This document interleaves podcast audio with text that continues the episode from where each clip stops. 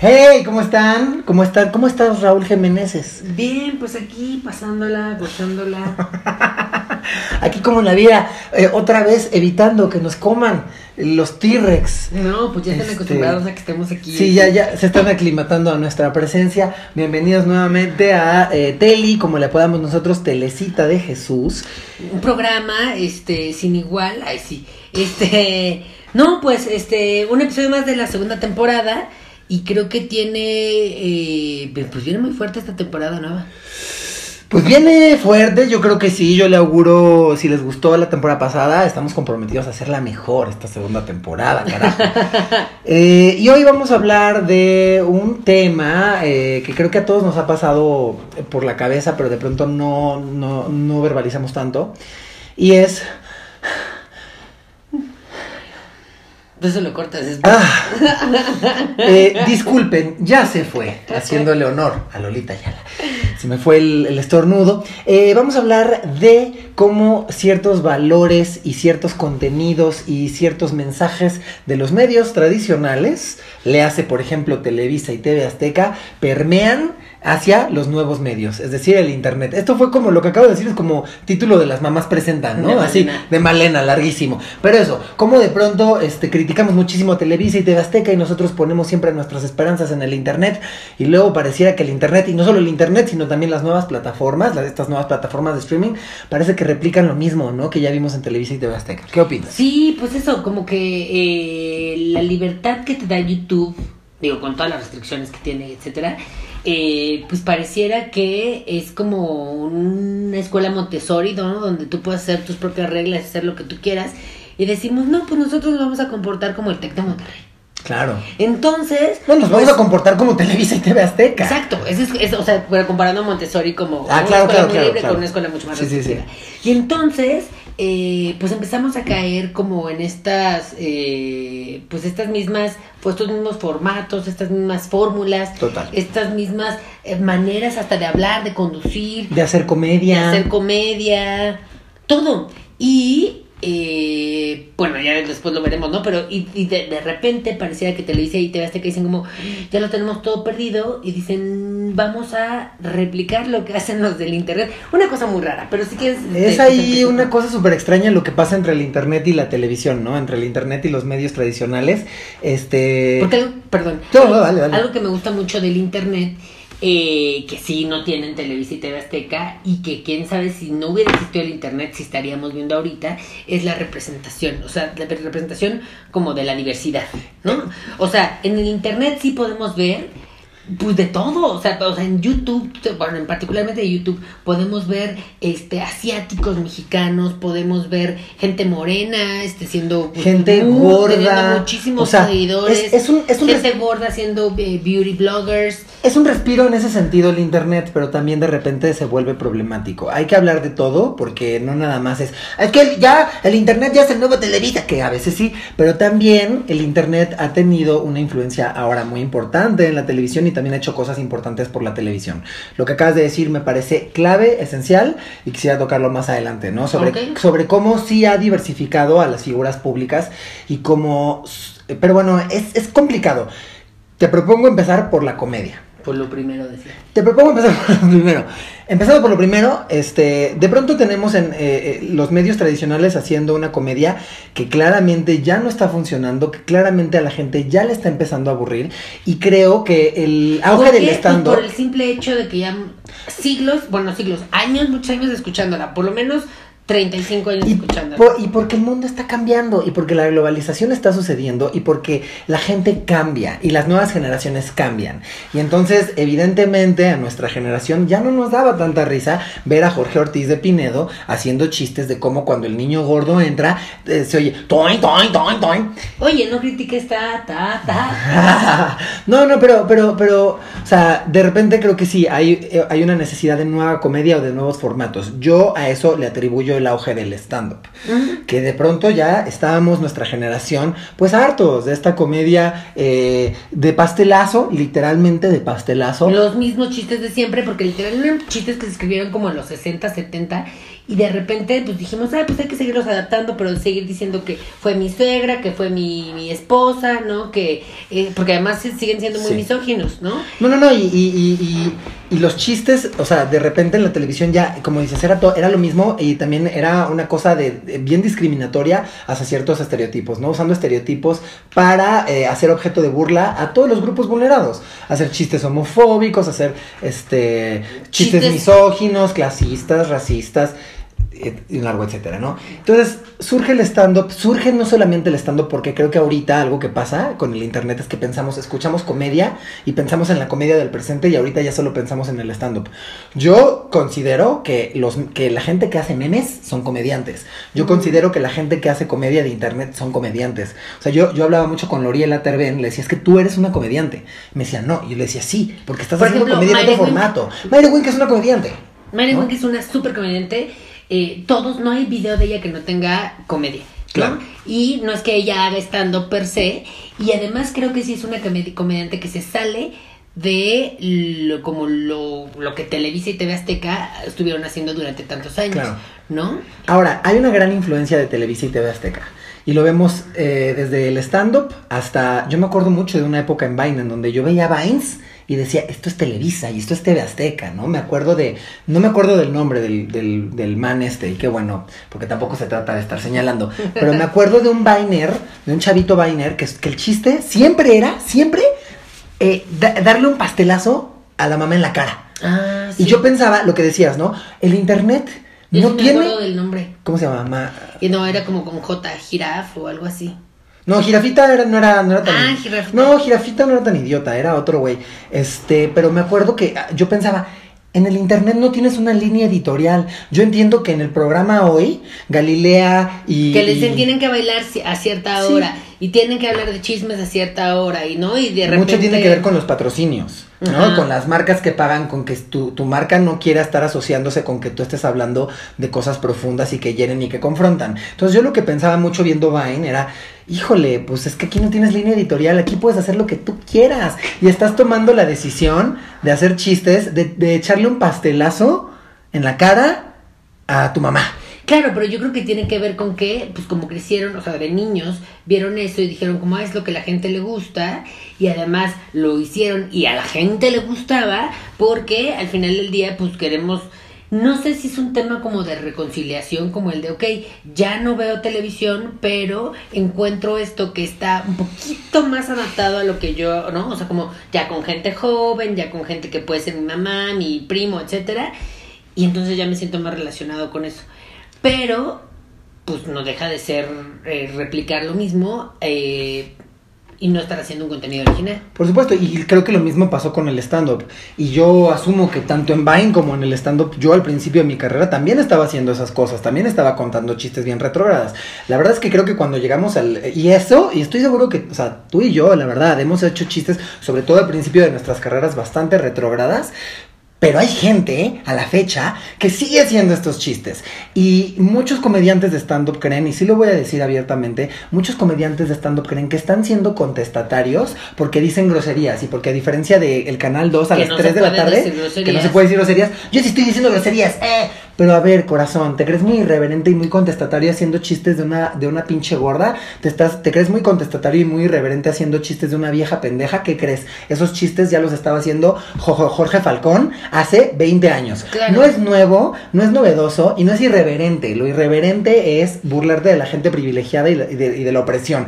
Eso es irreverente y eso es contestatario. No estar haciendo chistes de la gorda, del jotito, de, ¿no? Mis chistes racistas que yo al principio hice. Eso no es contestatario. Y eso es nada más en otro formato hacer lo mismo que estaba haciendo Jorge Falcón y Teo González y Adal Ramones y todos estos güeyes. Sí, y tenemos muchísimos, muchísimos ejemplos, ¿no? De eh, canales de YouTube o de gente que hace contenido, no sé si influencers, pero que hacen un contenido muy similar al que pues ya se venía haciendo. Sí, o sea, eh, los youtubers, o sea, yo creo que los cada vez los youtubers se parecen más a la televisión normal en el sentido, o, o sea, si en el contenido puede variar, hay de todo, pero creo que cada vez se ha profesionalizado más, o sea, cada vez hay más canales con pues más producción, que sus luces, que una mejor edición, que un productor, que un guion, cosas que no tenían los canales de YouTube al principio, ahora siento que están mucho más, o sea, que están bien iluminadas, ¿no? Y ya que sacan comerciales y cada vez, o sea, yo por ejemplo consumo muchísimo YouTube. Pero yo creo que todo el día veo YouTube. Perdón que te interrumpa rapidísimo, nada más porque me parece, no quiero perder esto que estás diciendo. No, sí, ya sé, nada más, nada más porque, para que no se nos vaya. Esto que dices, sí, y yo también lo agradezco, que padre que cada vez esté más producido, pero también eso te habla de que a nuestra generación ya le preocupaba más el contenido. O sea, que ya no es necesaria toda esta parafernalia de, de, Televisa, de las lucesotas de, de la voz, que ya de pronto me interesa más ver lo que está diciendo la contrapoint. La más draga, por ejemplo. La más draga. ¿No? Sí. Que es un contenido que no tiene como la producción que tiene la voz, pero que pues sus participantes son o sea, tan talentosas. Y es un contenido que, no nos da Televisa y, TV Azteca. Y que no nos van a dar, yo creo que de aquí que nos moramos. TV Azteca metan a Débora la Grande a Masterchef. es que exacto. Exacto. por ejemplo, yo no me imagino que digan en Masterchef, vamos a tener una travesti que además tiene un nombre de albur de que se come un pene gigante. O sea, no, no, no ni siquiera me lo imagino. Y yo creo que tiene que ver con eso, porque creo que es un buen personaje. No, pero le puedes quitar la grande. aunque yo vi su audición, vi muchas audiciones de Masterchef y las de, las de Débora eran de las más flojonas, ¿eh? O sea, sí vi bueno, pero le quitas lo de la grande y solo le dices Débora y ya. Y ya está. El problema no es el nombre, el problema es que TV No quiere tener a una drag queen ahí en la cocina con el rímel corriéndosele de, de, de, la olla de presión. no quieren eso. Claro. Porque se están aferrando, todavía están aferrados y ahorita hablamos también de eso, de cómo estos señores ya se están dando cuenta que el futuro está en el internet y entonces ya ahorita están así de, ay, vamos a vestir a Lana. Pero es que sí, y más o menos, porque porque creo que ahora lo que, como dicen, ah, sí, lo que está de moda es TikTok, entonces hay que sentar a todos los conductores de hoy a ver, a bailar el, pasito de TikTok, o hay que sentarlos a analizar memes y a explicar los memes, o hay que, ¿no? O hay que invitar a Memelas de Orizaba que venga aquí a, enseñarnos memes, o sea, cosas que ni siquiera tienen sentido, y lo digo porque yo trabajaba, bueno, los dos trabajamos en Telehit, y de repente sí, sí hay un, como un, un cuestionamiento de cómo llegamos a esta cosa que los jóvenes están consumiendo, pero con una profesionalización, o sea, no sé, como que como que como que no, no hay una comunión ya que la nota del programa de espectáculos, ya que la nota de, de Ventaneando eh, sea de una story que subió Frida Sofía, te habla de cómo están cambiando los medios. Y de cómo, de hecho no solo México, ¿no? En todos los medios del mundo ya es como de, es que no sé quién dijo en, en, TikTok, o vimos la, foto que subió no sé quién en la playa, y entonces como que a partir de ahí crean el periodismo de espectáculos, que es el, como de los que más consumo. ¿Por qué? Porque antes sí había como esta figura del paparazzi, digo que todavía existe, pero antes, yo recuerdo cuando era niño, los paparazzi eran como la cosa que nos venía a informar qué estaba haciendo el famoso. Ya no necesitamos paparazzis, porque ya están, porque ya está Belinda subiendo sus stories, este, besuqueándose con el, con el, ¿cómo se llama este güey? Y eh, con, ¿cómo se llama este? Cristian Nodal. Y ni siquiera necesitamos como un buzón, porque antes era como, mándanos las cartas, somos la revista Aries, mándanos la carta que quieras para este que nosotros le hagamos estas preguntas al, famoso. No, ya los famosos dicen como, ay, que quieren que pregúntenme cosas y las contestan ahí. Claro. Hay como una cosa pues, mucho más Vamos a leer los tweets, ¿no? Ahora vamos a leer los tweets. Que es como de, pues cabrones, si yo quisiera leer los tweets, voy a Twitter y me pongo a leer los chingados tweets. Claro. No necesito que Galilea me lea los tweets. ¿No? Pero eh, entonces también yo veo que pues, los medios tradicionales no sé. A, a, mí eso me parece la prueba clarísima y fehaciente del declive de los medios tradicionales. Me parece de lo más triste y patético, perdón, con todo respeto. Me parece muy patético ya estar viendo a Galilea y Andrea en te, te, te, te, que es así de. Es que, una carencia de contenido. Sí, pero yo aquí las voy a defender diciendo.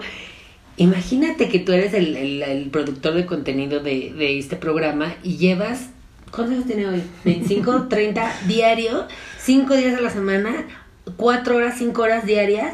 Dices, ay, ya. Ah, que se pongan a leer tweets, que se pongan a leer tweets, que se pongan a, comentar lo que dicen, lo que sea, ¿no? O sea, ya llega un punto en el que dices... Pues, ya, lleven a Tati borracha que vea sus propios memes, ¿no? O sea, ya, ya lo que sea, ya lo que sea. aquí voy a ponerte un poco como en... o sea, cuestionar como nuestro tema, y es que cuando yo salí, cuando trabajaba en Telehit, me tocó salir de gira a los estados de la República, y eh, me di cuenta que pues vivimos también en este privilegio de contamos con internet. Desde luego. Y no un chingo de gente, o sea, muy poca gente cuenta con internet en el país.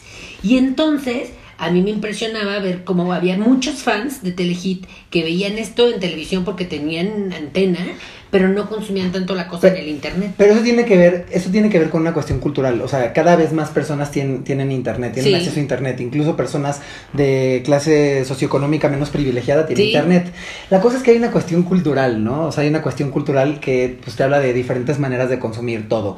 Algo que me es muy importante decir ahorita que hablaba de la comedia, no nada más es tirar mierda, porque también este, se ha diversificado, ¿no? O sea, también hay opciones, ahora hay más opciones. De pronto, y qué bueno que mencionas Telehit, porque a mí Telehit me parece que es cuando Televisa se empieza a dar cuenta que no están atrapando a los jóvenes, crea Telehit, y de pronto ya Telehit, o sea, yo actualmente veo Telehit y digo esto no está funcionando porque están tratando de ofrecer el contenido que ya está en el internet y ya no saben a quién se están dirigiendo bien Telehit. Pero no es algo que te pasa, bueno, no solo por hablar de Telehit, pero también con MTV. Sí. Como el decir, es que creo que ya perdieron el scope como de como para el público o nos estamos haciendo Eso, más bien es eso. De repente, si ya no estamos entendiendo el contenido de MTV, es porque ya no es para nosotros. También para toda la gente que. El otro día yo hablaba con Pablo Araiza, ¿no? Me voy a salir un poco del tema, pero yo decía, es que Bob Esponja ya es bien chafa. Ya las últimas películas que he visto de Bob Esponja ya es una mierda. Y me decía, es que, güey, ya no es para ti. Ya, no es para ti. Bob Esponja es para los niños este, de 8 años de ahorita, güey, ya no es para ti. Entonces, lo mismo, ¿no? Este, pero bueno. Eh, sí, de repente pareciera que en el internet hay un chingo de telehit. Yo, yo, me, yo tengo el concepto telehit que es gente con pelucas, gente con, con vestuarios chavas, haciendo la voz de mamá. Pero también, si tú le rascas, están que tus divas y fritas, ¿no? Que la mirida palina, está que tu maire. No todo tiene que tener mensaje. porque, por ejemplo, yo, yo defiendo eso mucho, lo digo mucho de Fran Nevia y creo que aplica lo mismo para Maire. Fran Nevia y Maire Wink no son personas que vayan de dar el mensaje más profundo, son personas de hacer entretenimiento súper sano, que no es retrograda, que no es discriminatorio, solo se trata de hacer contenido divertido. Y a mí eso me parece muy válido y, lo aplaudo. Ah, por ejemplo, sí, eh, Mary Wink, de hecho, eh, tiene, yo creo que es un contenido hasta bastante progre en el, en el, por ejemplo, ella nunca, este, echa como mierda a otras mujeres, ¿no? Este, como que sí se da su lugar como de yo, ¿no? Mujer, este, va norte, o sea, como que muchas cosas. El hecho de tener un influencer como Sailor Fag, ¿no? Que no sé si es algo que veríamos en algún punto en Televisa o en TV Azteca.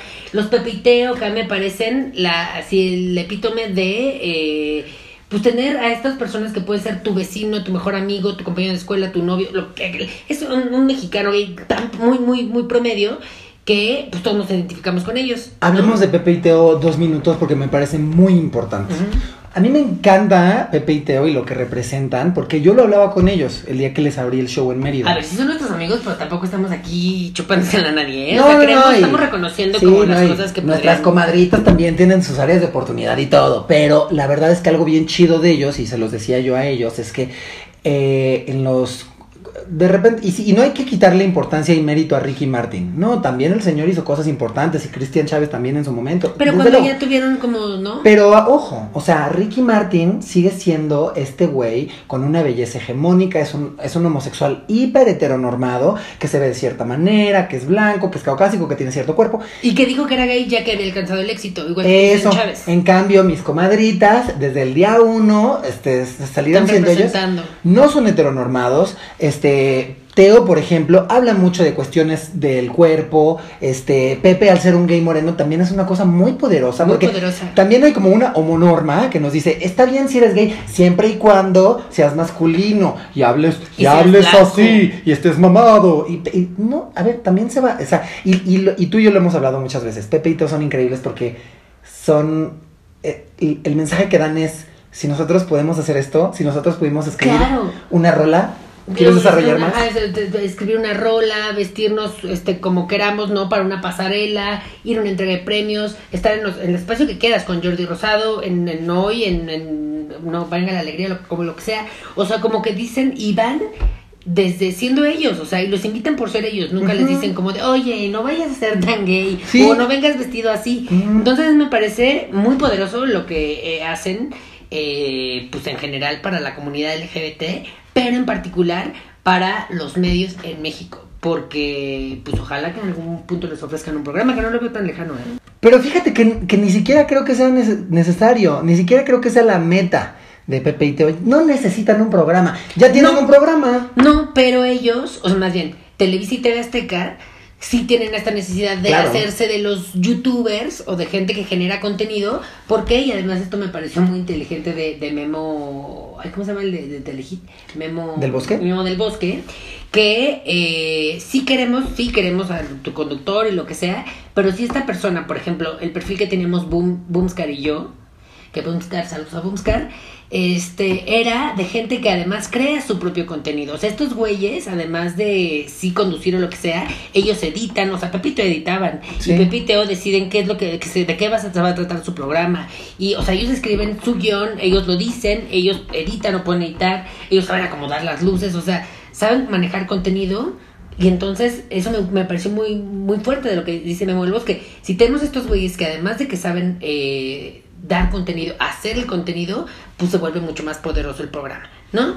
Eh, y entonces creo que van a empezar a rescatar estas figuras como lo que pasó con Chumel, que decían tráete a Chumel y que querían a Chumel en Tebasteca. ¿Por qué? Pues porque querían eh, replicar o llevarse esos formatos que hay en el Internet a su programación y eh, pues no nos imaginamos al punto de la República de Televisa. ¿Por qué? Porque pues, Televisa no deja de ser una empresa que tiene muchísimos compromisos en donde pues no puede eh, mentarle a la madre al presidente cada vez que quiera. Claro, pero pues no, no lo sé, o sea, también creo que eso responde a que la gente está cambiando, las generaciones están cambiando y ya nadie piensa igual. Este, de pronto por eso escuchamos a Galilea y Andrea diciendo, bueno, Galilea ahora no dijo, pero este, Andrea Legarreta y al pues, pendejo de Arat, de violencia. Y al pendejo de Arat diciendo como, es que Nat Campos tuvo la culpa de lo que le pasó. Pues claro, es que son tus tíos, los, o sea, lo que pasa es que, que Andrea Legarreta y Arat de la Torre siguen siendo tus tíos que no han cambiado y que ese es el, problema de ponerles una cámara en el siglo XXI, que van a seguir opinando como tus tíos que son. Y es que además, por mucho que sí quieran cambiar, ¿no? O sea, por mucho que quieran modernizarse, las televisoras no entienden que el lenguaje del Internet es distinto al, al lenguaje que hay en la televisión. Sí, casi. Y te lo digo algo, bueno, por ejemplo, seguramente tú sabes más, porque estudiamos la misma carrera en la misma escuela, pero pues, en otra época. Entonces, eh, seguro a ti, te, a ti te enseñan los profesores a que pues este lenguaje es distinto. Yo, por ejemplo, sí veo que hay eh, mucho más dinamismo o mucho más eh, es que desde que tú puedes escoger la programación en el internet, o sea, tú decides qué ver y en Televisa pues nada más te sientas y te pones a ver lo que ellos te ponen. No, y como creador de contenido en línea, tú decides no solamente de lo que quieras hablar y por eso es tan decepcionante que tengas a los no me revientes, por ejemplo, que son Televisa pero con groserías, pero también está que tu Vico Volkova y que tu Georgie Boy y que gente, ¿no? Y el Coreano Vlogs y gente que está haciendo cosas distintas.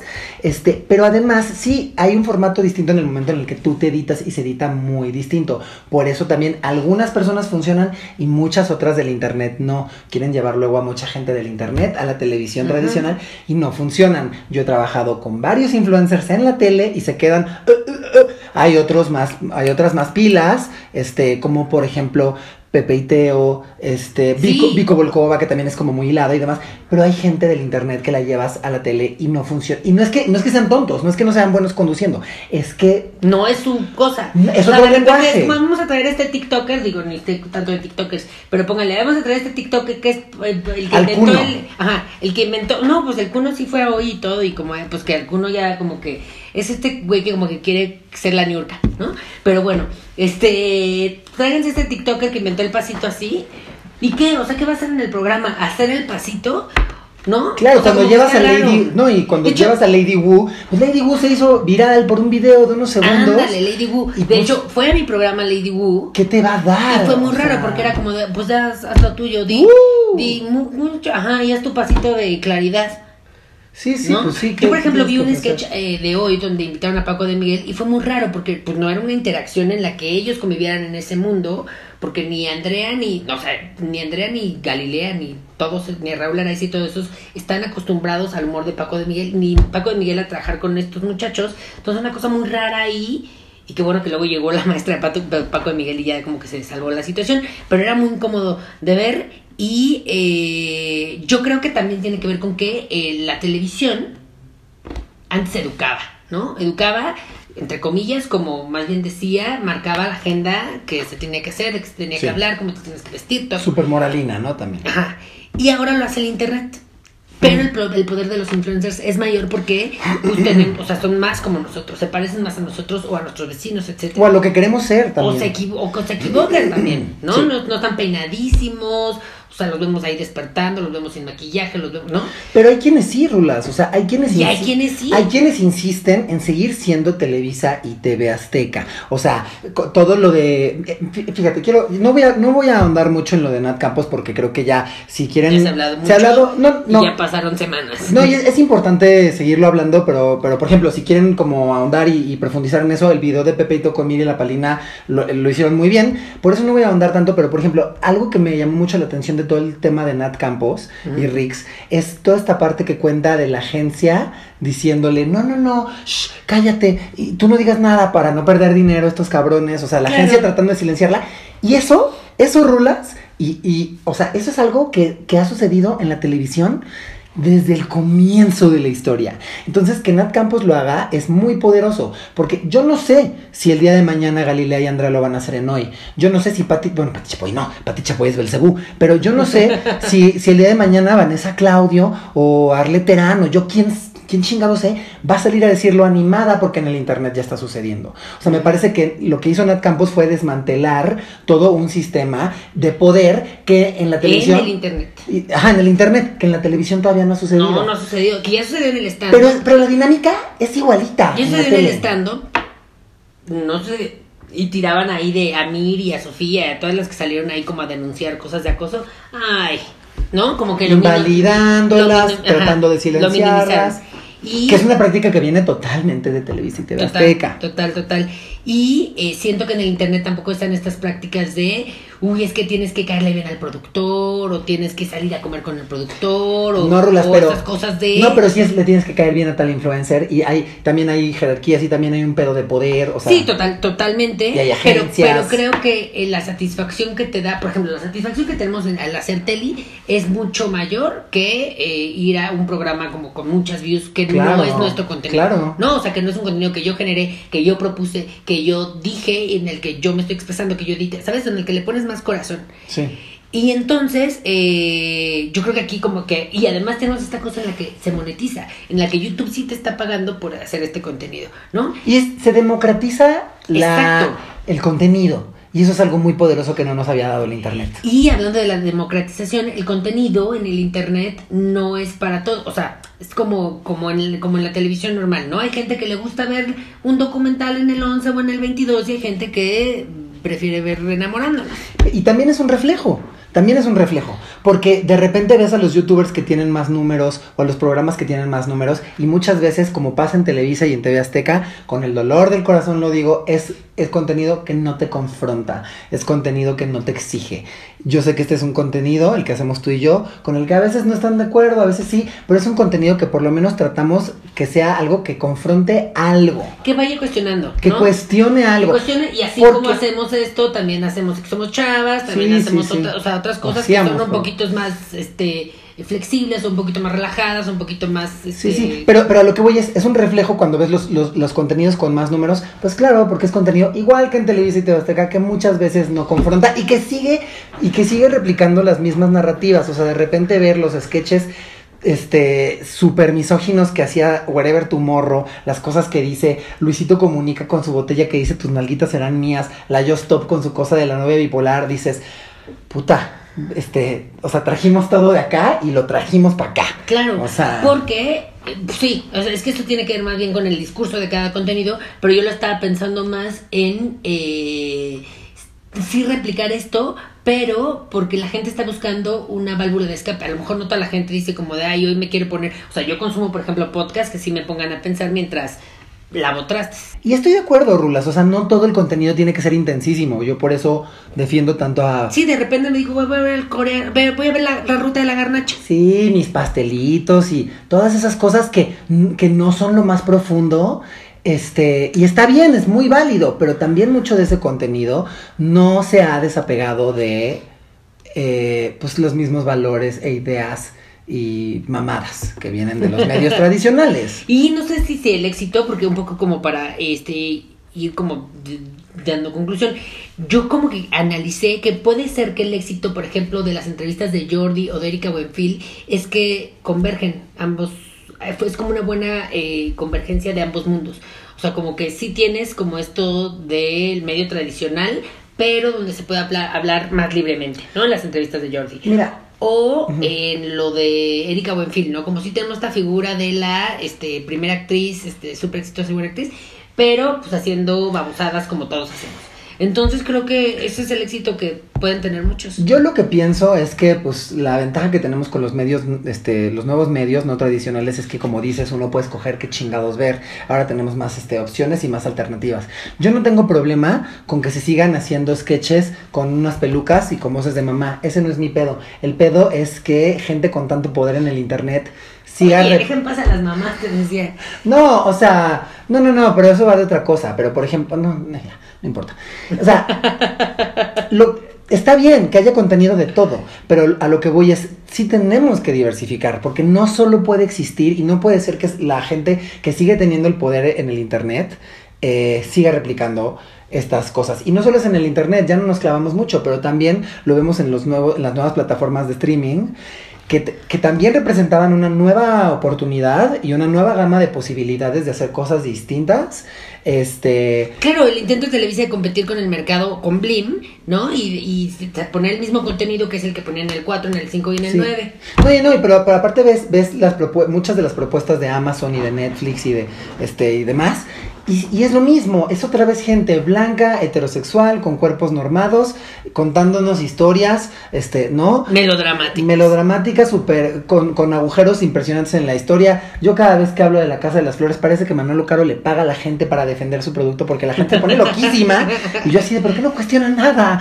O sea, es, es, es, lo mismo. Pero también hay otras propuestas. ¿no? Claro, porque dicen como, bueno, si es lo mismo, pero pues como que mejor hecho, pues decimos sí, pero ¿por qué no vemos otras historias como las que pues sí hay en el internet, o sea, como las que hay en el cine mexicano, por ejemplo. Sí. ¿No? No, y también hay ciertas propuestas, estoy siendo un poco injusto porque no todo es así, hay nuevas propuestas en los servicios de streaming que están interesantes, ¿no? Ok, y así, es que había hecho lo del lenguaje, eh pues creo que, ah, ya, lo único que quería, eh, a veces nos da tiempo, es que el Internet sigue sin ser tomado en serio. Como una vez recuerdo que nosotros empezamos a hacer stand-up con Ofelia Pastrana, éramos del mismo grupito, y me acuerdo que sus chistes iban eso de que ella era muy buena en todo, pero en internet. Entonces como que la gente no lo validaba. Tanto como de, ah, haces televisión. O sea, ahorita si tú dices, ah, tengo un programa de televisión, es como, no man, wow, tienes un programa de televisión. Ah, si tengo un programa en internet, ah,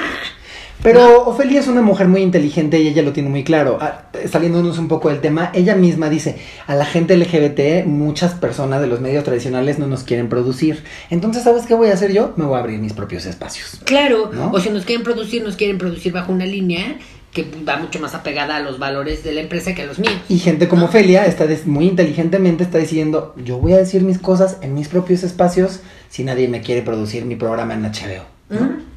Que HBO me parece que es de lo más progre. Yo soy muy fan de HBO. Pero bueno, este, ¿quieres eh... recomendar? A ver, empieza tú. Ok. Yo, ya que estamos hablando de esto, les voy a recomendar no una peli, no una serie, les voy a recomendar un canal de YouTube. Les voy a recomendar el canal de la ContraPoints. Ah, ContraPoints, este, que no, no sé cuál es el nombre real de esta chica, pero ContraPoints Esa es la que le copiamos todo, te decía. No, no, no, no, no, no, Este, se llama Natalie Wynn.